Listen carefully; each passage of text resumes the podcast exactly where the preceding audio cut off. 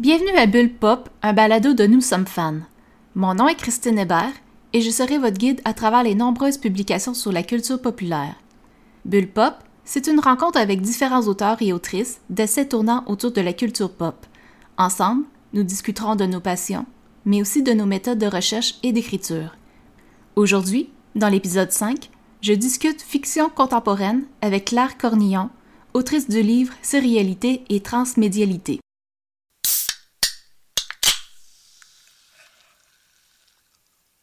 Alors aujourd'hui, nous sommes fans, nous recevons euh, une maîtresse de conférence en littérature comparée à l'Université de Nîmes, Claire Cornillon. Bonjour. Bonjour. Ça va bien? Ça va bien et toi? Oui, ça va très bien. Euh, juste pour commencer avec les auditeurs, j'aimerais ça que tu m'expliques c'est quoi la littérature comparée? Alors, la littérature comparée, effectivement, euh, on a plusieurs sections euh, de disciplines euh, en France et dans le monde pour étudier la littérature. On a les littératures nationales et puis il y a la littérature comparée. la littérature comparée, c'est en fait c'est littérature générale et comparée. Donc le principe, c'est d'aborder en fait la littérature hors des, frontières euh, nationales, donc soit en comparant des corpus euh, de diverses langues, de diverses aires géographiques, mais aussi en abordant les liens entre la littérature et, d'autres arts ou d'autres médias, donc la question de l'intermédialité qui justement bah, va nous intéresser euh, aujourd'hui. C'est vraiment une, perspective vaste sur l'objet littéraire. à la fois théorique et puis historique, ou, dans une perspective vraiment d'analyse des œuvres. Mmh euh, tu fais aussi, euh, j'imagine, l'analyse de séries télévisées. Euh, de ton côté, c'est quoi tes séries préférées? Alors oui, donc c'est vrai que depuis un certain nombre d'années, je, travaille énormément sur, sur les séries télé qui sont devenues vraiment mon objet d'étude privilégié parce que c'est effectivement quelque chose qui m'intéressait beaucoup déjà de manière personnelle. Alors mes séries préférées, préférées, préférées de tous les temps, ça va être Buffy en numéro 1. ensuite, ça va être Lost. Et puis après, ça va être compliqué parce qu'il y en a beaucoup, mais ça va être des, séries comme X-Files, euh, Code Quantum, beaucoup de séries des années 90, euh, beaucoup de séries que moi je qualifie de semi-feuilletonnantes formulaires, c'est-à-dire des séries euh, où on a des, des, intrigues qui reviennent à chacun des épisodes et puis des, choses qui s'étendent qui de manière plus feuilletonnante sur l'ensemble de la série. Donc moi j'aime bien ce format-là et je continue à l'aimer même, même aujourd'hui. Donc voilà, c'est pour ça que je suis très attachée aux, aux séries des années 90. Dans ton livre, tu décris la France comme une grande consommatrice de séries américaines. Euh, d'après toi, qu'est-ce qui explique ce phénomène?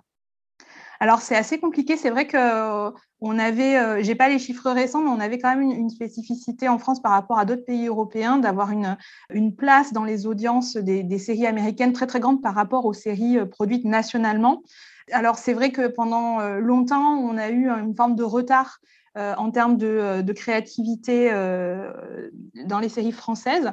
c'est difficile de dire que c'est encore le cas, puisque c'est vrai que maintenant, il y a, vraiment une diversification et, il y a une, créativité de plus en plus grande des séries françaises. Mais c'est vrai qu'on a, voilà, il y a eu un manque peut-être de, considération au sein de la, de, des institutions de la télévision française pour la forme sérielle et ce qui fait qu'on avait une forme de retard. Et à côté de ça, évidemment, ben, comme dans le monde entier, en fait, les séries américaines ont eu énormément de succès en France aussi parce que euh, euh, c'était efficace et que ça, ça marchait très bien et que ça plaisait tout autant en France qu'ailleurs, en fait. Voilà. Euh, en quelques mots, comment tu décrirais la sérialité? Alors, la sérialité, ben, c'est le principe de alors, c'est un principe à la fois de fragmentation d'une œuvre et en même temps de mise en continuité d'une œuvre. Donc, ça peut prendre plusieurs formes. Parce que là, donc mon objet principal, c'est la sérialité audiovisuelle à la télévision, mais il peut y avoir de la sérialité évidemment à la radio, euh, au cinéma, euh, évidemment en littérature, euh, en jeux vidéo, dans, dans tous les domaines. Donc le principe de la sérialité, c'est qu'en fait, on a des items qui sont reliés les uns aux autres et qui forment un tout, soit qui sont reliés par un principe de répétition, soit qui sont reliés par un principe de continuité, en fait, où on a vraiment un fragment de l'histoire au fur et à mesure euh, qui avance. Et parfois, on a évidemment un mélange de ces, euh, de ces deux manières-là de relier les, items. Est-ce que tu pourrais me donner un exemple par rapport, euh, je pense, Buffy, ça, c'en est un exemple de, justement, on parle de monstre de la semaine, mais il y a une histoire, un arc qui s'étend à travers les saisons?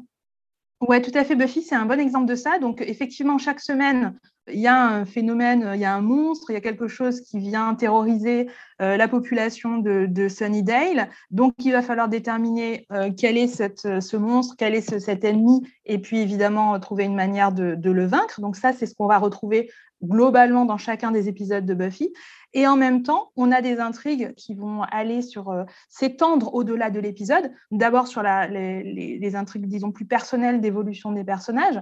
Par exemple, la problématique principale de Buffy, c'est que bon, au départ, euh, elle n'a pas envie du tout d'assumer sa, destinée parce qu'elle a envie d'être une jeune fille normale. Et donc, euh, bah, tous ces monstres qui viennent à chaque fois et qui font qu'elle a, besoin justement d'occuper sa position de tueuse, ça vient à l'encontre de sa vie personnelle, de sa vie amoureuse, de sa vie amicale avec sa famille, etc.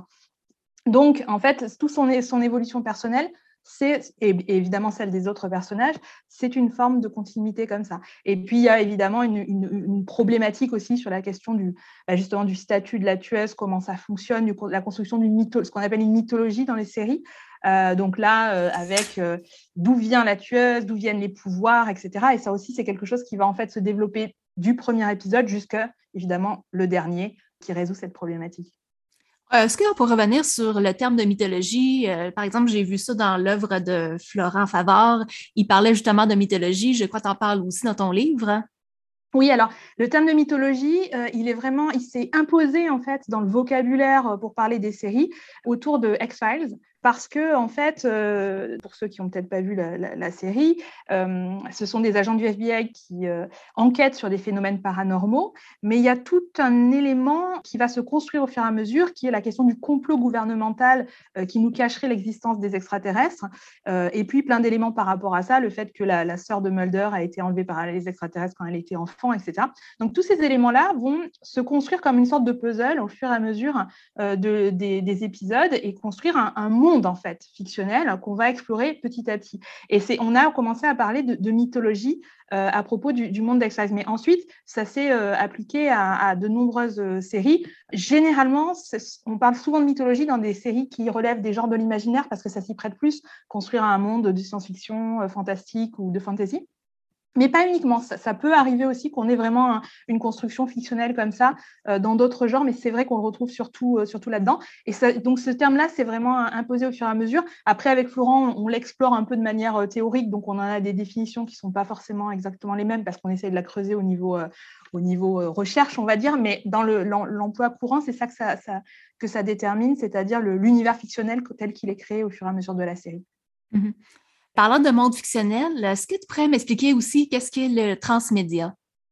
Oui, alors le transmédia, c'est une notion euh, qui existe en tant que notion théorique, notamment la question du transmédia storytelling, c'est-à-dire la, narration transmédia, euh, depuis euh, notamment bon, les, travaux de Jenkins, qui a beaucoup théorisé cette question.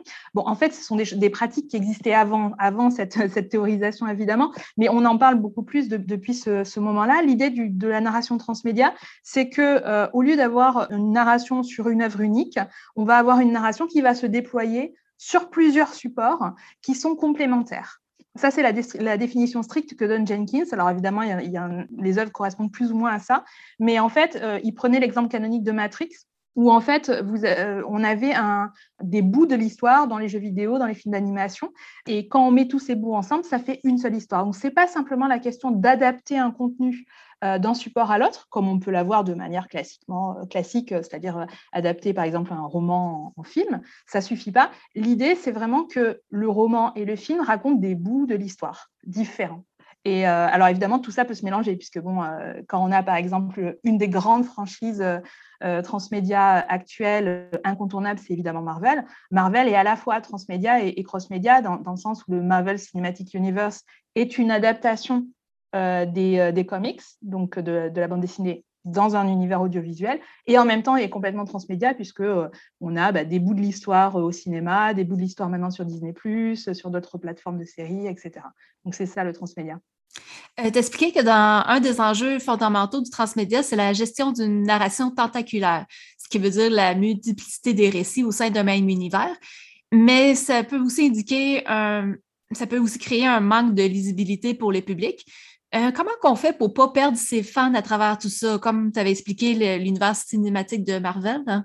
c'est une vraie question. Euh, c'est vrai qu'au départ, on avait quand même des, disons des, producteurs et productrices qui étaient un peu frileux par rapport à ça parce qu'il y avait un vrai risque en fait de, effectivement de, perdre des publics. C'est vrai que maintenant, on voit bien que, en tout cas, sur des franchises très installées, euh, ça fonctionne. Donc, on va dire qu'on on va un peu plus loin et on ose plus de choses.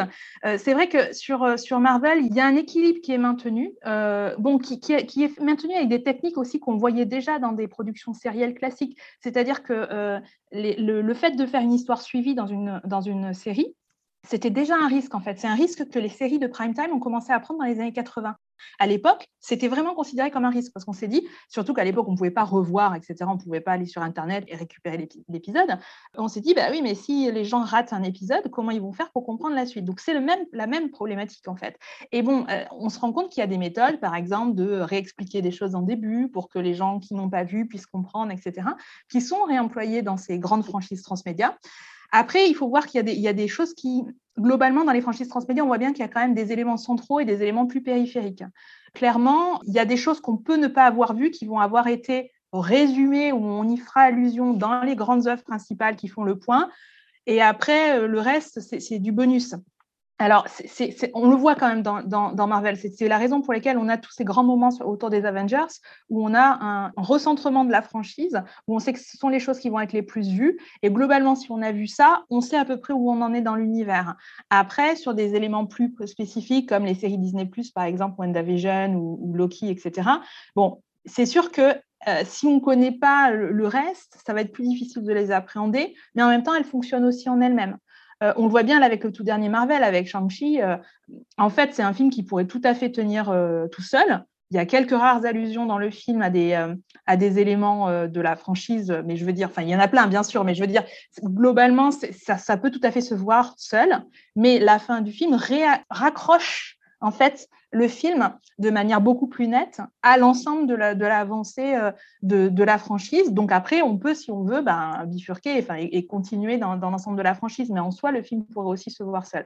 Donc c'est vraiment un équilibre euh, qui est assez euh, complexe, mais en même temps euh, qui, dans, voilà, dans des franchises de, de, cette qualité, en tout cas, est, bien maintenu, hein, vraiment, je pense. Et ce qui est intéressant aussi, c'est que en termes de, transmédia, les publics ne sont pas nécessairement les mêmes en fonction des supports. Ça, c'est aussi un élément qui est assez intéressant, et, et les, les, gens qui, qui, créent les franchises le savent. Le public du jeu vidéo n'est pas exactement le même que le public de la série Disney+ ou que de la ou que du cinéma. Le cinéma reste, par exemple, quand même un, quelque chose de fédérateur et qui va au-delà euh, de, de, publics plus spécialisés euh, qui ne vont pas forcément aller lire une bande dessinée, par exemple, ou qui ne vont pas forcément jouer à un jeu vidéo.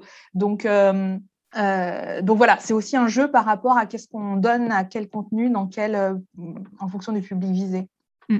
Donc, je peux présumer qu'ils ont quand même réussi à surpasser le problème d'accessibilité au fandom. Bah, en tout cas, moi, je pense que dans Marvel, oui, parce que, enfin, clairement, de toute façon, on voit le succès énorme, ça marche très, très bien. En fait, le degré de, familiarité, enfin, je veux dire, quand on a des audiences pareilles, quand on touche un si, large public, on peut se permettre un, peu tout, quoi. C'est-à-dire que, et puis c'est vrai que maintenant, avec l'accessibilité, vous pouvez regarder votre série, euh, justement, la nouvelle série sur Disney. Mais justement, sur Disney, vous pouvez revoir toute la franchise Marvel si ça vous chante, la revoir, revoir quelque chose que vous avez manqué, ça. Donc aujourd'hui, on est quand même dans un, dans un contexte d'abondance de l'accès. Si on veut voir, on peut voir. Du coup, quand même, le, le, jeu ne se passe pas dans les mêmes conditions qu'avant, en fait. Puis on parlait de Marvel, mais est-ce qu'il y a d'autres narrations transmédia qui te suscitent le plus ton admiration? Alors, il y, a plein de choses. Hein. Moi, j'aime beaucoup ce qu'a fait euh, DC par rapport à la télévision. J'aime beaucoup le, le DCverse, euh, qui est euh, moyennement transmédia dans le sens où justement, il ne fait pas le lien avec le cinéma, mais bon, il y a, a du, cinéma d'animation, enfin, il y a de, la, série d'animation avec de la série télévisée, etc. Puis c'est quand même un univers d'ampleur, de très grande ampleur, vu le nombre de séries qui, qui ont été produites. Donc ça, je trouve que c'est aussi une manière de configurer un univers fictionnel sur plusieurs œuvres qui est assez impressionnant. Euh, on est arrivé à des crossovers, à 4-5 séries, etc. Donc, c'est des choses qui, moi, me, plaisent beaucoup. Après, maintenant, euh, la, plupart des. Quasiment tout est une franchise, quasiment tout est transmédia. Donc, c'est vrai que ça, devient. Il y a une. C'est presque impossible d'y échapper. Donc, tout, est intéressant en fonction des, voilà, en fonction des contenus et de la manière dont, c'est fait. Hein. Mais c'est vrai que, par exemple, moi qui ne suis pas une très, très grande fan de la, de la franchise Star Wars, moi, j'ai beaucoup aimé Mandalorian et je trouve que Mandalorian, par exemple, est une manière de reconfigurer l'univers Star Wars dans une série, dans une série de plateformes euh, de streaming euh, et dans un espèce de rapport au vintage très intéressant. Euh, il y a la bande dessinée. Euh, donc, par exemple, ça, je trouve que c'est un exemple de, reconfiguration d'une franchise transmédia euh, très intéressant, par exemple. Est-ce que tu pourrais m'en expliquer un peu plus davantage? Je connais un petit peu la série Mandalorian de nom, mais ça s'inscrit totalement dans, je dirais, dans un univers Star Wars, mais c'est complètement différent à quoi on s'attend. C'est bien ça? Alors oui et non, c'est-à-dire qu'en fait pour moi c'est vraiment alors donc Mandalorian c'est centré donc sur un personnage donc de ce fameux euh, un chasseur de primes donc qui fait partie de ce groupe des, des Mandalorians et en fait c'est diffusé donc sur la plateforme de streaming euh, Disney et euh, ça reprend vraiment déjà un, format parce que ça a été la première série Disney donc c'est assez important. Ils ont commencé à faire une diffusion hebdomadaire. Et donc Disney a réintroduit euh, de manière massive. Euh, ça avait été déjà fait sur d'autres plateformes, mais là, vraiment de manière massive, la, diffusion hebdomadaire sur la plateforme euh, de streaming. Donc, en allant complètement à l'encontre, en fait, de ce, que, ce qui censé être la, plateforme de streaming. Donc, ça, c'est déjà un côté vintage dans le processus de diffusion. Et ce, ce vintage-là répond a aussi un, vintage en termes d'esthétique dans, dans, Mandalorian, puisqu'il y a, y a tout un. Reprend, je trouve, vraiment euh, l'esthétique du, vieux euh, Star Wars, mais avec des moyens évidemment euh, actuels. Il y a à chaque fois un très long générique de fin en dessiné. Et il y a quelque chose de, très. en termes de, notamment de rythme dans cette série, la série a un rythme très très lent et la série est très épisodique, très formulaire. Ce que je dirais formulaire, c'est-à-dire qu'en fait, chaque épisode, c'est euh, le Mandalorian qui arrive sur une planète et il a une mission ou alors il se passe quelque chose, il est embarqué dans, quelque chose et puis il va le résoudre à la fin. Donc c'est très, euh, c'est comme ça, c'est comme on faisait les séries à l'ancienne. Et je trouve ça très intéressant parce que Star Wars, c'est vintage à l'origine. C'est-à-dire que la, première trilogie Star Wars, c'est une reprise du space opéra des années 30, 40 euh, ans plus tard. Donc en fait, c'est vintage dans l'esprit Star Wars. Et là, de reprendre un vintage d'une autre manière beaucoup plus tard. Euh, je trouve ça, en, revisitant une forme d'histoire de la télévision, euh, je, trouve ça vraiment, euh, vraiment très intéressant, effectivement. Puis parlant de revisitant un univers, je pense dans ton livre, tu as un chapitre consacré aux livres rédigés par des personnages fictifs. Je pense entre autres à Rachel Castle dans la série Castle. Est-ce que c'est une stratégie populaire auprès des fans? Alors, populaire, je ne sais pas. Là, typiquement, on, touche à des choses qui, quand, même, qui relèvent des, publics de niche. Euh, c'est-à-dire que pas beaucoup de gens vont savoir que ça existe, mais pas nécessairement énormément de gens vont aller regarder. Bon, après, ça marche quand même, puisque sinon, ils ne le, le feraient pas. Et puis, en plus, c'est une pratique qui est assez ancienne. Comme je le dis dans le, dans le livre, on, le voyait déjà sur Twin Peaks, etc. Donc, c'est plutôt adapté à des œuvres qui sont euh, dites cultes, c'est-à-dire où les gens vont vraiment avoir envie de s'investir et vont aller euh, récupérer tout ce qu'ils peuvent autour, euh, autour de la série et de l'univers. Donc ça, c'est déjà une catégorie de personnes qui n'est pas le spectateur ou la spectatrice lambda, qui peut être par ailleurs passionné par la série, mais qui n'a pas nécessairement cette attitude d'aller rechercher des choses, etc. Donc de fait, on va toucher déjà un public plus ciblé que le public principal, on va dire, de la série. Donc voilà, ça, fonctionne, mais c'est vrai que forcément, ça, touche un public déjà précis, en fait. Mais qu'est-ce qui caractérise une série culte? Alors, c'est très compliqué, il y a plein de définitions, tout le monde n'est pas nécessairement euh, d'accord là-dessus. La question de la série culte, c'est souvent justement une série qui a un public de niche, dévoué et qui et dont le, culte s'est aussi construit avec le temps. C'est-à-dire que en fait, même quelque chose qui est ancien, qui n'est plus diffusé actuellement, on perpétue en fait euh, euh, le, souvenir, en fait l'attachement à, la série. Donc c'est pas nécessairement les, séries cultes. Ça veut dire, ça veut pas forcément dire que c'est la série qui est la plus regardée. C'est pas ça que ça veut dire. Ce sont des séries où il y a vraiment une forme de communauté autour qui s'est formée et parce que la, série euh, est une forme de comment dire d'univers de référence pour cette communauté-là. Donc en gros, c'est ça. Mais par exemple, ça va venir, la, question du culte, euh, ça va venir par exemple du, cinéma, des séances de, minuit, euh, des films qui étaient vus par un certain public. Euh, c'est pas, voilà, pas le mainstream en fait, la, série culte. Je pense, dans les cas français, je pense qu'Amelot, c'en est une, série culte. Oui, alors euh, je, pense que oui, je pense qu'on peut le dire. C'est-à-dire qu'à la fois c'est un énorme succès, mais en même temps c'est vrai qu'il y a une vraie communauté de fans autour de, Camelot très très très euh, dévoué et que c'est quelque chose qui était un peu effectivement quand même de, une forme de niche au départ et qui petit à petit c'est vraiment euh, euh, développé. Je n'ai aucune idée des, audiences. Il faudrait demander à ma, à ma collègue Justine Breton, qui est spécialiste de, de, Camelot. Elle, saurait. Moi, je ne sais pas du tout quelles étaient les audiences au départ de Camelot, mais c'est sûr que c'est une forme de, communauté euh, vraiment euh, dévouée qui a justement attendu là pendant dix ans la, sortie du film, etc. Donc, je, pense qu'on peut. Et puis, il y, a tout un univers de, de références qu'on peut employer justement dans, dans, dans les situations quotidiennes, etc. de Camelot. Donc, je pense qu'on peut, on peut qualifier Camelot de culte. Ouais. Mhm. Euh, puis on va aller dans les sujets plus de niche, comme euh, tu as écrit un chapitre sur les fanfictions et le viding. Est-ce que tu pourrais m'expliquer c'est quoi ces pratiques pour un néophyte? Oui, alors bon, il y a toujours, enfin c'est vieux, hein, les, pratiques de fans déjà, il faut le, dire. Donc euh, les, pratiques de fans, elles, elles naissent pas du tout avec Internet et elles naissent pas du tout non plus avec euh, l'audiovisuel, etc. Donc très tôt, euh, notamment dans les communautés de, de, fans de science-fiction, les gens écrivaient des histoires à partir des, univers fictionnels, des œuvres qu'ils aimaient. Donc ça, c'est une fanfiction. En fait, c'est quand on a une pratique amateur, non professionnelle, donc, et qu'on crée de manière dérivative, c'est-à-dire en fait on crée à partir d'un univers qui existe déjà. Donc ça peut être euh, écrire la suite d'une histoire, euh, revoir euh, l'histoire selon un autre point de vue, faire des crossovers entre différents univers qu'on aime bien, toutes sortes de choses en fait. Tout est possible. On peut faire de, la poésie, on peut écrire des chansons, on peut faire du fan art, on peut faire des dessins, on peut faire donc des vidéos à partir d'œuvres audiovisuelles, c'est-à-dire en remontant des extraits d'une série, d'un film, d'un jeu vidéo, etc pour en construire un nouveau contenu. Donc tout ça, c'est les pratiques de fans. Donc c'est très divers.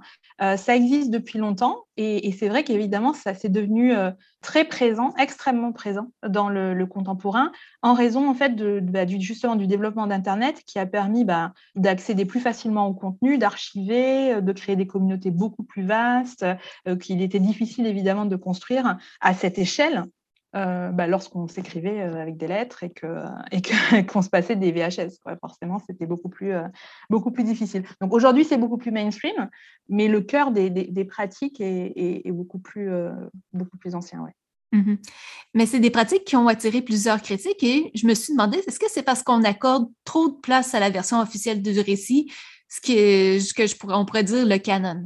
C'est une, une, vraie question en fait moi, j'ai tendance à plutôt aborder les, choses comme une, absence de, de, hiérarchie, parce que euh, je pense que la question justement du statut de l'auteur est très complexe, et donc, euh, quel que soit l'auteur, euh, quel que soit le statut de l'auteur, je pense que tout peut être potentiellement intéressant et tout peut potentiellement être abordé sur un même niveau.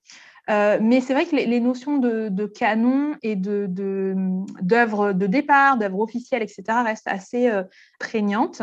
Et, c'est vrai que bah, chez les critiques, ça a été tout un, évidemment, imposer la, la question de l'étude des œuvres de fans a été tout un chemin, bon, qui est fait maintenant depuis longtemps, hein, puisque le, les, livres, bah, le livre de Jenkins, par exemple, euh, Textual Poacher, c'est quand même début des années 90. Euh, donc, il y avait déjà des textes avant sur ces choses-là. Donc, je veux dire, ce sont des choses qui ont, mis du temps à s'imposer, tout simplement parce que l'université est quand même un lieu souvent de, hiérarchie culturelle, euh, qui, met du temps à s'adapter aux nouveaux objets, etc. Mais euh, maintenant, quand même, ça, s'est bien imposé. Après, ce qui prend du temps aussi, c'est la diversité des approches, parce qu'au départ, ça s'est imposé justement d'une manière très bah, plus facilement, disons, dans une approche sociologique et, euh, d'études des médias, de réception, etc. C'est-à-dire que c'était plus facile de, travailler sur l'objet comme, euh, on va dire, un, produit ou comme un objet justement uniquement dans, son, dans, son, dans, son, dans ce qu'il implique socialement et politiquement. Plus difficile, par exemple, d'imposer une, une, analyse esthétique de ces objets. Ça a pris beaucoup plus de temps. Maintenant, c'est fait hein, quand même, bien sûr. Euh, mais euh, parce que justement, on, a toujours l'idée que euh, des approches plus formelles, esthétiques, etc., sont réservées à l'art avec un grand A, on ne sait pas trop ce que c'est, mais voilà, ça, prend toujours du temps. Déjà, même le cinéma a eu du mal à s'imposer euh, euh, à l'université, en France en tout cas. Euh, ça s'est fait petit à petit, donc la télévision c'est pareil, donc les œuvres de fans petit à petit, le jeu vidéo c'est pareil, etc. Enfin, tout est une espèce de... tout ce qui est de culture populaire hein, prend du temps à, arriver et à être traité sérieusement, mais, mais on y arrive au bout d'un moment. Euh, T'expliquais aussi que le transmédia, c'est l'occasion d'interagir directement avec l'œuvre, que ce soit un jeu vidéo, un jeu de rôle ou un web documentaire. Euh, quelle place l'interactivité peut prendre dans une stratégie transmédia? Alors, une place très variée parce qu'en fait, l'interactivité, c'est tout est qualifié d'interactif et c'est le but premier, on va dire, euh, pas premier, mais disons un des buts premiers qui est attribué à la question du transmédia, c'est qu'on veut justement que les publics soient actifs et investis dans l'œuvre.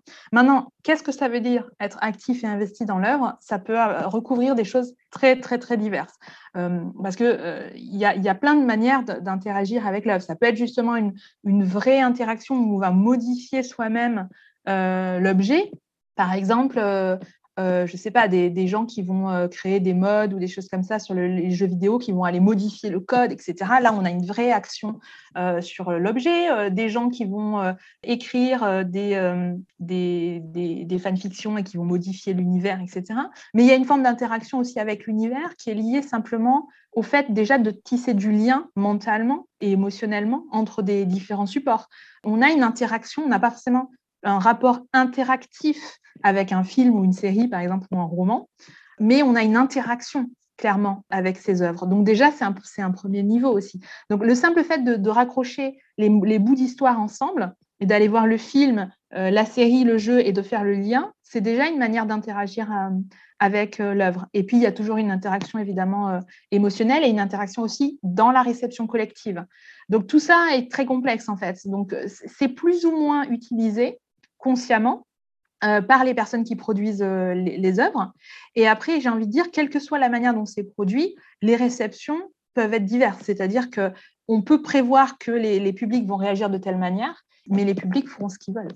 Euh, donc, ils peuvent tout à fait avoir une autre, une autre réception que ce qui avait été prévu, une autre interaction avec les supports. Donc, c'est pour ça que c'est très compliqué à analyser parce qu'il y a la réalité des pratiques versus ce qu'on voudrait faire, l'objectif. Et même les objectifs sont très divers. Donc voilà, c'est une vraie question, en fait, la question de l'interaction dans, le transmédia, parce que de fait, on n'est pas sur un objet unique euh, déjà. Donc euh, de, toute façon, ça complexifie euh, forcément le rapport au public. Mm. on parle d'interaction, mais dans ton livre, tu accordes une grande place à la recherche de vérité. Par exemple, les fans de l'os, à travers les multiples œuvres transmédia qui cherchent un sens au mystère de l'île. Est-ce que tu crois qu'il y a une disparité entre ce que désirent les fans, qui est la vérité, et ce que les scénaristes désirent raconter?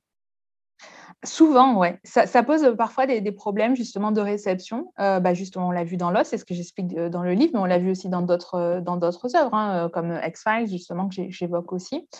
Il peut y avoir une disparité parce que déjà, si on se met à chercher la vérité de l'univers fictionnel, c'est qu'on est déjà dans un certain rapport à l'œuvre. Parce que on peut tout à fait imaginer qu'il existe des œuvres euh, dont on ne connaîtra jamais la, vérité, parce que la vérité n'a pas vraiment de sens. Déjà, on est dans de la fiction. Donc, euh, la fiction, on ne peut pas, on ne peut pas euh, vérifier expérimentalement si quelque chose est vrai ou pas. Ça ne relève que du discours et de l'interprétation. Donc, forcément, on va, on va, pas tous être d'accord déjà. Donc, d'une part, chercher la vérité d'une œuvre, c'est un problème ontologique, en fait. C'est impossible, d'une part. Et d'autre part, euh, la question en fait de, la vérité, c'est aussi souvent une, question de cohérence. Et ça, ça pose aussi des problèmes, parce qu'on peut tout à fait imaginer un univers fictionnel incohérent. Ce n'est pas un problème, en fait. Euh, c'est un problème dans, le, dans, une conception euh, unique du monde fictionnel qui serait selon des règles de la logique. On peut tout à fait imaginer un, monde fictionnel qui ne respecte pas les règles de la logique et ça ne poserait pas de, de problème. Donc, en fait, c'est ce rapport à la vérité, il est lié à un rapport au monde à une certaine conception de ce que doit être la fiction et la narration, qui, bon, bah, souvent fonctionne très bien et peut tout à fait être satisfaisant, mais qui, sur certaines œuvres, ne, peuvent ne pas bien fonctionner. Euh, et du coup, à ce moment-là, on est effectivement dans une forme d'incompréhension euh, entre ce qui est donné et, ce qui est euh, attendu. Mais c'est parce que on, a une, version dominante dans le discours de ce qu'on est censé attendre d'un récit, et qu'en réalité, c'est très réducteur en fait, on n'a pas forcément besoin de ça. On peut, euh, penser une diversité des modes de narration et des modes de construction d'un univers fictionnel. Et de fait, on le constate, c'est-à-dire qu'il y a une diversité dans, les œuvres qu'on aborde, et c'est pour ça que bah, soit on choisit de, l'accepter, soit on choisit de ne pas l'accepter. Dans ce cas-là, effectivement, ça ne nous plaît pas, et, c'est tout. Mais je pense entre autres à la fin de Game of Thrones, où est-ce qu'il y avait des attentes par rapport à certains personnages qui ne s'est pas réalisé parce que je pense que c'est peut-être la recherche du, subvertif de tout le temps se faire euh, jouer un tour, c'est. Mais on dirait que c'est ça, ça a comme changé. C'est ma perception personnelle, je dirais, et de celle des fans en général. Oui, alors c'est vrai qu'il y a eu toute cette polémique. Il y a de plus en plus, en fait, maintenant, je crois qu'il n'y a quasiment aucune série qui échappe à la question de, euh, notamment de la fin et, du coup euh, des, euh, pétitions anti-fin qui a été présentée, etc. Bon, ça, c'est aussi un phénomène lié, je pense, à la manière dont on s'exprime sur les réseaux sociaux. C'est-à-dire qu'il y a aussi, euh, c'est aussi lié, ça ne, correspond pas à l'ensemble des, publics, ça correspond à, des groupes de publics très euh, vocaux, on va dire, mais ça ne correspond pas nécessairement à toutes, les, à toutes les, réceptions. Mais ça, je pense qu'il y a d'une chose, il y a d'une part ça. D'autre part, il y a un surinvestissement de la question de la fin par rapport au récit qu'on a observé chez, dans Game of Thrones, dans beaucoup d'autres séries, justement qui est lié à une, à une vision très unique et très réductrice de ce que c'est un récit de série télévisée une série télévisée à l'origine, c'est quelque chose qui ne doit jamais finir. Le principe, c'est ça. Le principe, c'est que c'est quelque chose qui continue, parce que si ça s'arrête, c'est que c'est un échec. C'est ça à l'origine une, série télévisée. évidemment, je caricature, hein, mais globalement, c'était un modèle très très euh, fort. Or aujourd'hui, on est dans l'idée que les séries doivent être courtes et doivent avoir une fin déterminée et que la fin doit résoudre euh, l'ensemble de, la série. Ça, c'est une conception du récit qui peut fonctionner dans certaines choses, mais qui est très très très réductrice. Donc du coup, il y a une forme d'attente qui, à mon avis, euh, euh, voilà, qui pose des problèmes par rapport à certaines œuvres. Après, euh, évidemment, il y, a, des qualités de, récits et de séries différentes. Hein. Euh, moi, je ne vais pas nécessairement défendre Game of Thrones. En plus, cette fin, je ne l'ai pas regardée parce que j'avais déjà, j'avais déjà lâché Game of Thrones depuis quelques temps parce que justement, ça ne ça m'intéressait pas suffisamment. Mais donc, je ne sais pas du tout en quoi la, fin est, si n'est pas pertinente ou pertinente. Je, je, ne pourrais pas me prononcer là-dessus. Mais ce que j'observe, ce n'est pas que sur Game of Thrones, on l'a sur euh, énormément d'autres séries.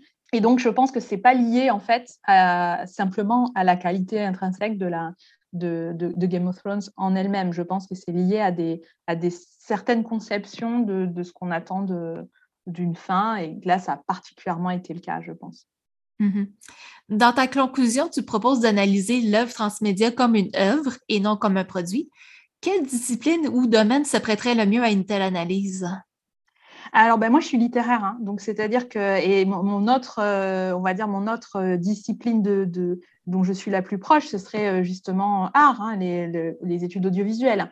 Donc moi, j'ai une approche justement de, ces objets qui n'est pas celle des médias studies, par exemple, ou justement d'autres disciplines qui vont les considérer comme d'abord, dans un premier temps, un objet inscrit dans un système économique et dans un système sociopolitique, ce qui est évidemment très intéressant, mais euh, ce qui n'est pas mon approche première. Pour moi, ce sont des contextes dont il faut tenir compte, mais dans ma discipline, moi, je, les travaille comme des œuvres. Donc c'est-à-dire comme des, objets qui vont avoir, euh, dont, la forme, par exemple, va m'intéresser et que je vais traiter comme des œuvres d'art ou, même euh, au même titre que euh, un roman ou, un, film, etc. Pour moi, ça, c'est en tout cas pour les séries télévisées, c'est vraiment euh, essentiel, mais je pense que c'est essentiel aussi pour le jeu vidéo, pour toutes les, autres formes que l'on retrouve dans les, dans les franchises transmédia. Donc pour moi, la, question de contexte, bien sûr, ce sont, des, ce sont des, œuvres qui sont créées dans des contextes économiques, mais ça n'explique pas tout et ça ne permet pas de, nécessairement de, circonscrire leur fonctionnement. C'est un aspect. Donc, je, trouve que c'est intéressant de, prendre au sérieux, en fait, ces, objets-là et, d'essayer de voir comment ils fonctionnent réellement et aussi comment ils fonctionnent de manière unique. Parce que quand, on aborde les choses de manière économique, on a souvent le, euh, le réflexe, et bien sûr c'est très utile, hein, de prendre les choses de, manière euh, générale. C'est-à-dire qu'on on dit euh, les fanfictions en général, on dit les séries en général, etc. Moi, j'aime bien travailler sur un objet précis et voir euh, en détail comment ça fonctionne. Et c'est là où on voit toutes les nuances, toutes les, en fait, les, les, choses qui sont uniques à cet objet et qui ne rentrent pas dans l'ensemble des modèles. En fait. Donc, je pense que les deux approches sont totalement complémentaires. Et c'est vrai qu'on a eu du retard par rapport aux, approches justement esthétiques, narratologiques, etc., notamment autour des séries télévisées. Maintenant, on a beaucoup de travaux de ce type. On est, notamment en France, on, on est quand même assez nombreux à travailler comme ça. Euh, mais ça, ça, voilà, ça a pris du temps de pouvoir euh, avoir une place pour ce type d'études. Mmh Puis toi qui te lances justement dans l'analyse de séries télévisées, comment tu t'es pris pour rédiger ton essai? Oula, c'est toute une aventure. Alors, écrire un livre comme ça, c'est vraiment une, c'est une très très longue aventure. Euh, en fait, il est, il est né de, de, beaucoup de choses, notamment, comme souvent pour la recherche, de, de, de, de collectif, en fait. J'avais euh, lancé avec d'autres collègues un, séminaire sur ces questions, en fait, euh, bien des années avant d'écrire ce livre, et parce que c'était des choses voilà, qui nous intéressaient. Et c'était, ça a été un séminaire vraiment exploratoire, où chacun, où on a, on a fait venir un certain nombre de gens, etc., et où on a compléter. Il y avait des domaines sur lesquels moi, par exemple, j'étais moins, euh, je suis moins forte. Par exemple, le jeu vidéo, etc. C'est des choses que je connais moins. Donc, ça m'a permis justement d'approfondir, d'ouvrir davantage mes, mes, horizons. Après, ça part beaucoup aussi, évidemment, de questionnements personnels euh, qui sont liés à des objets que j'aime. C'est-à-dire, moi, c'est quand même la base de ma recherche. C'est-à-dire, il y a des choses que j'apprécie énormément et j'essaie de comprendre comment ça fonctionne, pourquoi je les apprécie, comment ça se construit dans, le... Et, aussi quelle, est leur, euh, leur place, quelle est la, place de ces fictions dans le monde contemporain, au niveau politique, etc. Donc ça part beaucoup de, questionnements que j'ai eus euh, par rapport à, ces objets que je rencontrais. Et petit à petit, les réflexions théoriques ont émergé. C'est-à-dire que je me rendais compte que euh, la plupart du temps, les concepts qu'on utilisait étaient, je trouvais, un peu trop vastes ou pas assez nuancés. On avait tendance à, dire, par exemple, voilà, c'est interactif, mais qu'est-ce que ça veut dire effectivement interactif quand on est dans le, quand on regarde le détail d'une œuvre? Donc, j'ai essayé de montrer, enfin, d'essayer d'explorer plutôt que de répondre en fait à des questions. J'ai essayé en fait de poser toutes les questions que ces objets me, me, soumettaient en fait, et surtout d'essayer de, de, de, décrypter parce que j'étais frappée par le, discours dominant en fait c'est ça qui est à la base, je pense, de mon livre, c'est que je me suis aperçue que dans, euh, on va dire, les, médias, pour aller vite, je ne sais pas très bien ce que ça veut dire, mais disons que globalement, dans le discours dominant, il y avait, euh, on disait toujours les mêmes choses, euh, comme si c'était évident sur ces objets. Et, que, et, moi, il me semblait que ce n'était pas si évident que ça. Donc, j'ai essayé de comprendre pourquoi on pensait ça et est-ce que c'était tout à fait vrai ou pas? Et dans ce cas-là, qu'est-ce qu'on pouvait nuancer peut-être ou, essayer de, décortiquer? Donc ça, vient vraiment d'un mélange entre euh, mes réflexions personnelles, des intérêts pour des objets euh, moins étudiés, et puis euh, évidemment tout un travail collectif avec d'autres chercheurs et chercheuses et une réflexion qui, a mené petit à petit à ça. Et qu'est-ce que tu as découvert d'étonnant, de, fascinant dans cette euh, réflexion? Ben, en fait, petit à petit, c'est devenu de plus en plus politique, en fait. Mais ça, c'est assez, euh, assez classique chez moi, c'est-à-dire que finalement, tout devient toujours politique. Et euh, au départ, j'étais vraiment sur des considérations formelles. J'essayais de comprendre comment on pouvait justement faire fonctionner un, justement un jeu vidéo avec un film, avec une série. C'était des choses comme ça qui me, des, questions vraiment de narration qui m'intéressaient au départ.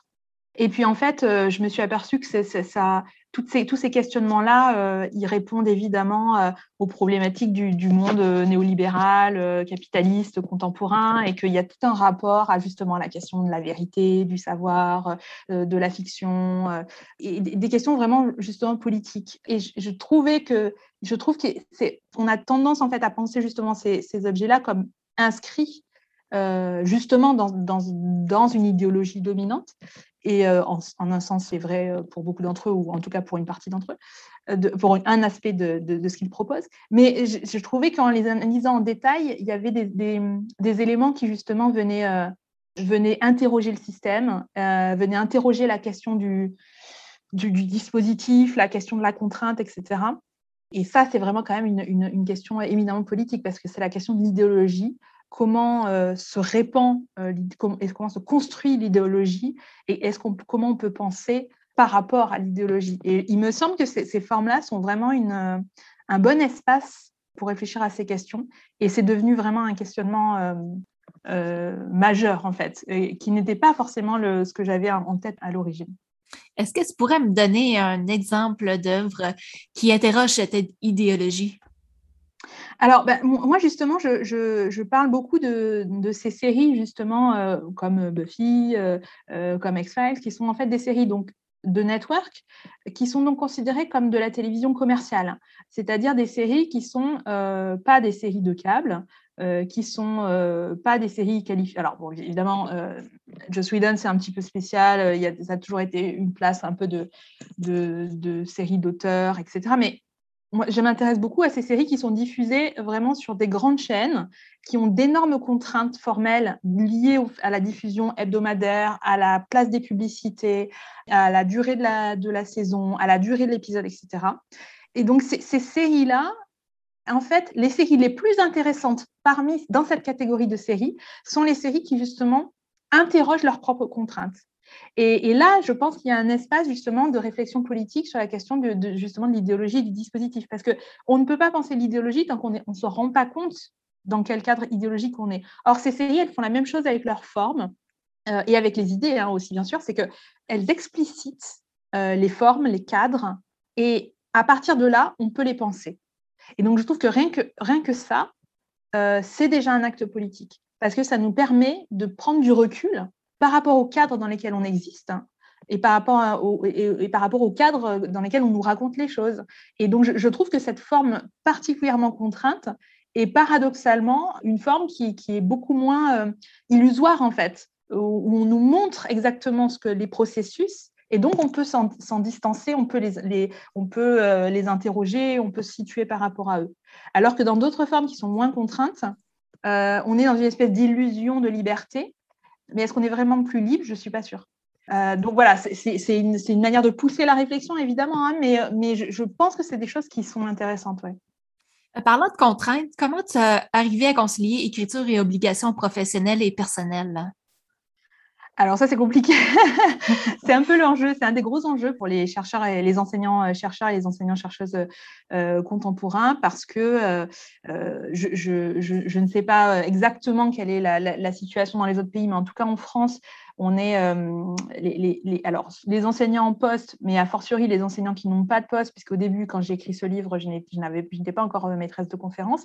il y a toute la question de Oh, c'est vraiment, vraiment des carrières très compliquées en fait, où euh, d'abord il y a une précarité très très grande, où on cherche un travail fixe, et puis ensuite où on a de plus en plus de charges administratives et de charges d'enseignement, et de moins en moins de temps pour faire de la recherche. Donc euh, ça, c'est une vraie problématique politique pour le coup du système universitaire contemporain qui est en train vraiment de, comment dire, de, c'est la, chute complète du système universitaire. C'est-à-dire que là, dans la, direction vers laquelle on va, ça devient euh, la croix et la bannière pour écrire un livre. Or, c'est vrai que pour nous, euh, en tout cas dans nos disciplines, parce que c'est vrai, contrairement aux disciplines euh, de sciences dures, où l'article reste l'élément le, plus important, pour nous, dans les, sciences humaines, dans les arts, dans les lettres, c'est le, livre est, est, très important, parce que c'est quand même là où on peut aller plus loin dans la réflexion, porter des choses avec des synthèses plus grandes etc. Mais avoir le temps d'écrire un livre, c'est très, très euh, difficile. Donc, moi, ça m'a pris beaucoup d'années. Et là, je suis en train de, finir mon suivant et ça m'a pris à nouveau beaucoup d'années parce qu'on est euh, constamment pris en fait dans, des charges d'enseignement et surtout dans des, ça, ça nous enrichit, enrichit, notre réflexion, donc ça c'est très bien, il n'y a pas de problème.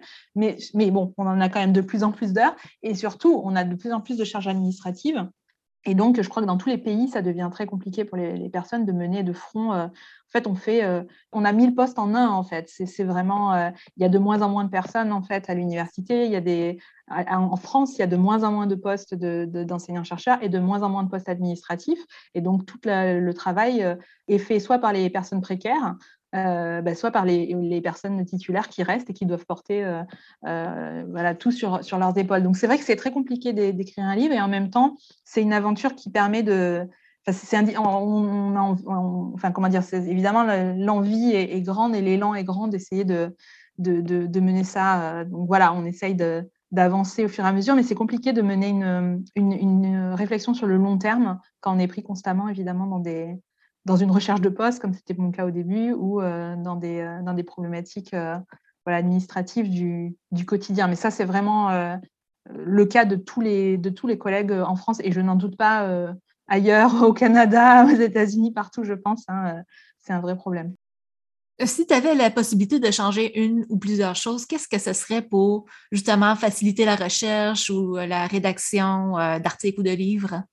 Ah ben, c'est pas compliqué, il faut recruter plus massivement, en France en tout cas. Hein, euh, encore une fois, je ne m'avancerai pas sur la situation des autres pays parce que je ne connais pas, mais nous, dans notre, dans notre pays, il faut euh, recruter massivement. On a une, un sous, euh, D'abord, on a un, sous-financement de, la recherche catastrophique, en fait, qui a été relevé par toutes les instances officielles, en fait. Hein. On, le sait, on est sous-financé. A fortiori, tout ce qui est lettres, sciences humaines, sciences sociales, arts, etc., qui sont vraiment considérés comme les derniers hein, sur l'échelle des, priorités, alors que, bon, évidemment, pour toutes les raisons que j'ai évoquées avant sur les questionnements politiques et la manière dont, on habite le monde contemporain, je pense que nos disciplines sont tout aussi essentielles. Euh, mais voilà, donc il faut euh, évidemment euh, financer davantage et surtout recruter parce que actuellement, ça, devient impossible d'obtenir un, poste dans nos disciplines. Et alors que les besoins en nombre d'étudiants augmentent constamment. Euh, donc mathématiquement, ça devient impossible. C'est-à-dire qu'on ne peut pas gérer euh, l'ensemble des étudiants qui arrivent, euh, de l'administration, et mener une recherche de qualité avec des normes européennes, etc. Alors l'autre problème en plus, c'est qu'on est allé de plus en plus vers un système de fonctionnement par projet qui est un problème pour, non seulement pour pour l'indépendance de la recherche, mais aussi qui est euh, un problème en termes de temps. C'est-à-dire qu'en fait, les, enseignants-chercheurs actuellement passent leur temps à remplir des dossiers pour obtenir des financements qu'ils n'obtiennent pas. Et donc, c'est tout ce temps perdu qui, où au lieu de, faire effectivement avancer la recherche, on met de l'argent euh, dans des choses qui, sont complètement inutiles euh, en allant jusqu'à, par exemple, embaucher des entreprises de consulting pour remplir des, privés pour remplir des, dossiers de financement euh, au niveau des universités, au lieu de mettre cet argent directement dans, les laboratoires de manière pérenne, avec des financements pérennes, pour qu'on puisse fonctionner. Donc là, le système marche complètement sur la tête, et donc c'est une lutte euh, de tous les instants pour, euh, bah, préserver la recherche contemporaine, une recherche contemporaine de qualité qui nous permettra bah, de faire face aux enjeux du monde contemporain. Et on peut dire que les, les enjeux du monde contemporain, ils sont pas petits. on l'a vu en particulièrement ces dernières années. Il y, a beaucoup, euh, il y a beaucoup de choses sur lesquelles il faut qu'on réfléchisse. Hum. Revenons un peu quelques années en arrière, alors que tu étais en recherche d'emploi et que tu rédigeais ton livre. Euh, est-ce que tu avais une routine d'écriture? Alors, moi, je suis très chaotique dans mon fonctionnement, très, très, très chaotique. Donc, euh, je, fonctionne assez peu avec des routines et je fonctionne de manière complètement fragmentée. Donc, ça, c'est très personnel dans mon, fonctionnement. Je sais que beaucoup de collègues ne fonctionnent pas comme ça. Mais moi, je suis incapable de passer des journées entières en bibliothèque ou, d'écrire toute la journée, etc. Globalement, je fonctionne par demi-heure. donc, euh, donc, voilà. Donc, c'est vrai que c'est. Alors, l'avantage, c'est que justement, quand on est dans, une situation où on doit mener plein de choses de front, bah, j'arrive à être efficace dans des, dans des créneaux euh, euh, brefs. Donc ça, c'est une chance parce que tout le monde euh, ne, fonctionne pas comme ça. Mais, mais en gros, alors c'est vrai que moi je suis du matin aussi pareil, donc j'aime bien écrire le matin. Maintenant que je commence à avoir des conditions évidemment qui sont différentes par rapport à l'époque où, je cherchais un poste, etc., je me construis davantage des, routines d'écriture qui sont de, l'ordre de je me lève, je lis un, article, quelque chose, et puis ensuite j'écris un petit peu. Et puis après, je, ça me fait déjà une première, euh, une première chose écrite. Et puis après, je pourrais, je pourrais y revenir plus tard. Mais c'est vrai que plus c'est fait tôt dans la matinée, plus euh, j'ai l'esprit euh, clair et plus ça, plus ça fonctionne. Je ne suis pas du tout une personne de la nuit. je décline au fur et à mesure de la journée. Donc ça, je crois que la question, moi j'en parle souvent, la question de comment écrire avec mes étudiants et mes étudiantes qui sont confrontés évidemment eux-mêmes pour la première fois à écrire un mémoire, etc. Et je crois qu'il y a autant de méthodes que de, personnes. Il faut bien se connaître et comprendre comment on fonctionne. Et malheureusement, il faut faire face bah, aux conditions sur lesquelles on n'a pas de prise, c'est-à-dire on n'a pas euh, toute la semaine à consacrer à écrire. Donc, euh, comment faire, pour que ce soit le plus efficace euh, dans le peu de temps qu'on a. Mais je crois que c'est vraiment très divers en fonction des personnes. Moi, j'écris pas du tout de manière linéaire en plus. Donc ce livre-là, c'était tout à fait le cas, mais c'est le cas de tout ce que j'ai écrit. C'est-à-dire en général, j'écris des bouts puis ça, grossit de manière monstrueuse, et puis ça devient, à la fin, on a l'impression qu'il y a une structure que j'avais pensée à l'origine, mais non. Donc, j'écris comme ça, alors qu'il y a des gens qui écrivent du, premier chapitre au dernier chapitre, etc. Donc, c'est vraiment très, très variable, en fait.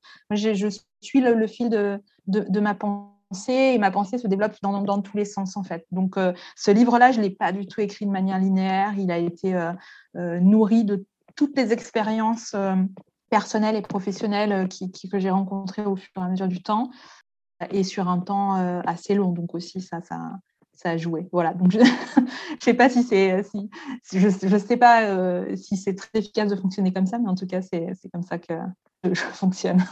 Mm-hmm. Et qu'est-ce que tu faisais quand tu avais le syndrome de la page blanche? ça m'arrive pas trop, ça, en fait. Euh, c'est-à-dire que c'est plus une question d'énergie. Euh, il m'arrive d'avoir le cerveau saturé parce qu'on a trop de travail, parce qu'on est trop fatigué, etc. Et donc, j'ai du mal à. C'est plus une question du coup de flemme, en fait. J'arrive pas, en fait. J'ai plus, l'énergie. Mais la, la, la, page blanche, c'est pas vraiment quelque chose que je connais. C'est-à-dire que si je me mets en devant, j'arrive toujours à, écrire des choses. J'ai trop de choses en tête, en fait. je pars dans tous les sens, donc j'ai toujours, des choses qui me viennent. Donc, c'est pas trop mon, mon, problème pour moi. Mon problème, c'est plus de trouver euh, l'énergie de, structurer les choses, d'avancer euh, de manière euh, plus systématique, euh, de, terminer, etc. Pour moi, c'est plus ça le problème que de commencer à écrire. Et par ailleurs, j'ai aussi des, techniques que j'ai développées au fur et à mesure. Enfin, je me suis aperçue, disons, qu'il y a des choses qui fonctionnaient bien chez moi. Par exemple, j'aime pas tellement écrire sur ordinateur. Donc, je le fais bien évidemment parce que c'est tellement utile et qu'évidemment, c'est comme ça qu'on fait maintenant. Mais si vraiment j'ai un, problème de page blanche, je me mets sur, devant un papier avec un stylo. Et là, c'est sûr qu'il y a des choses qui arrivent. J'aime beaucoup, beaucoup. Euh, je sais qu'il y a d'autres collègues qui, sont comme ça aussi. Les choses me viennent bien d'une autre manière, en fait. Ou, aussi euh, prendre un dictaphone, enfin changer de, médium, en fait. Ça, c'est quelque chose que je fais assez souvent aussi. C'est à la fois prendre des notes en audio, mais aussi, euh, si, si j'arrive pas bien à, écrire immédiatement, parler, en fait. et après, du coup, les choses s'explicitent et je, trouve les, mots et après, je peux écrire. Donc, il y a plein de méthodes comme ça pour essayer de d'arriver au bout de, de la réflexion et de l'objet. Quel conseil que tu aimerais donner à un futur auteur d'essai? Alors, euh, le conseil que je donnerais, je ne sais pas, ça, dépend vraiment la, les conditions et, l'objectif de, la personne, parce que c'est vrai que quelqu'un qui va écrire un essai euh, qui n'est pas euh, nécessairement universitaire ne va pas écrire de la même manière, euh, dans les mêmes contraintes que quelqu'un qui est universitaire, etc. Donc, ça, dépend, mais je dirais que je pense que ce qui est important dans un essai, c'est l'argumentation, C'est-à-dire, c'est vraiment d'aller au bout de ses, de ses idées et, d'oser. Euh, c'est l'audace, en fait. Moi, moi, en tout cas, ce qui m'intéresse dans les essais des autres, parce qu'on va plutôt parler des, autres, c'est plus intéressant que le mien, je pense, mais ce qui m'intéresse dans un livre en général, c'est l'audace de l'idée. Euh, même si je ne suis pas 100% d'accord ou même si je pense qu'il y a des choses qui sont contestables, ça va toujours plus m'intéresser que quelque chose qui est euh, dans la synthèse, de choses qu'on a déjà vues ou qui est très modéré, etc. J'aime bien les choses qui poussent à, où je, lis je dis ah j'avais pas pensé à ça ou ça me fait voir les choses d'une autre manière. Et euh, je ne sais pas forcément si je suis d'accord avec mais à la limite on s'en fiche. Mais par contre ça fait avancer ma propre réflexion. Donc moi j'aurais tendance à dire mais je le dis souvent aussi à mes étudiants d'oser en fait. Évidemment il faut être rigoureux il faut mettre mais, mais je veux dire il faut avoir faut, faut suivre aussi son élan euh, de, de, pensée euh, et après tester si ça fonctionne ou pas. Mais déjà avoir un élan vers, vers une idée et essayer de, bah, voilà, essayer d'explorer, d'explorer des nouveaux territoires, parce que sinon, ça sert à pas, on n'est pas chercheur sinon, euh, si on, si on, se limite à ce qui a déjà été euh, euh, surexploré. Mhm. Tu as parlé un peu plus tôt de ton prochain projet de livre qui a pris plusieurs années à rédiger. Est-ce que tu pourrais m'en parler davantage? Oui, alors justement, donc j'écris sur là sur les, les séries semi-feuilletonnantes formulaires, donc ce que j'appelle comme ça. donc les séries comme Buffy, comme X-Files, etc. Donc là, c'est un livre euh, assez euh, synthétique sur, euh, sur l'ensemble de, ces séries alors américaines de network. donc ça part essentiellement des années 80, même si je remonte jusqu'au fugitif dans les années 60 mais essentiellement des années 80 aux années 2000. Et j'essaye de voir en fait comment fonctionne cette forme, qu'est-ce que ça nous fait, comment ça nous permet de repenser la question de la sérialité. donc j'essaye de faire des typologies, toute une manière de penser la question du, du, feuilletonnant, comment on pense la question de la formule, euh, etc. Et puis, je rentre aussi dans, évidemment dans des euh, euh, études de cas de, séries de ce, type qui, qui m'intéressent particulièrement. Donc, c'est un peu la somme de toutes mes réflexions, toutes les réflexions que j'ai pu mener depuis un certain nombre d'années maintenant sur cette forme-là. Et bon, ben, j'espère que ça va que ça va aboutir et que ça pourra peut-être intéresser quelques personnes. Mais voilà, c'est vraiment ce, dont j'ai parlé massivement de ces dernières années. Hmm. Un dernier mot avant de clore cette entrevue? Je ne sais pas, est-ce que tu as une dernière question? non, ben, c'est presque terminé, mais je voulais savoir si tu avais un commentaire à ajouter. Non, euh, regardez des séries, euh, réfléchissez, euh, pensez le monde. et voilà, je pense que c'est je pense que c'est ça. Je trouve que je pense que la, fiction est vraiment quelque chose de fascinant et, d'utile qui nous touche et qui en même temps nous, permet de, nous penser individuellement et collectivement, qui nous permet de, nous investir aussi bah, dans la cité et dans une pensée politique du monde, du monde dans lequel on, est. Et donc, donc je, pense que voilà, mon dernier mot, ce serait, ce serait ça, ce serait de, promouvoir la, fiction, de s'y intéresser, de la décortiquer. Euh, je pense que c'est vraiment euh, un, quelque chose sans fin. Et, en tout cas, moi, c'est sûr que je n'arrêterai jamais de me poser ces questions-là. ben, merci beaucoup, Claire, pour cette entrevue. Merci à toi.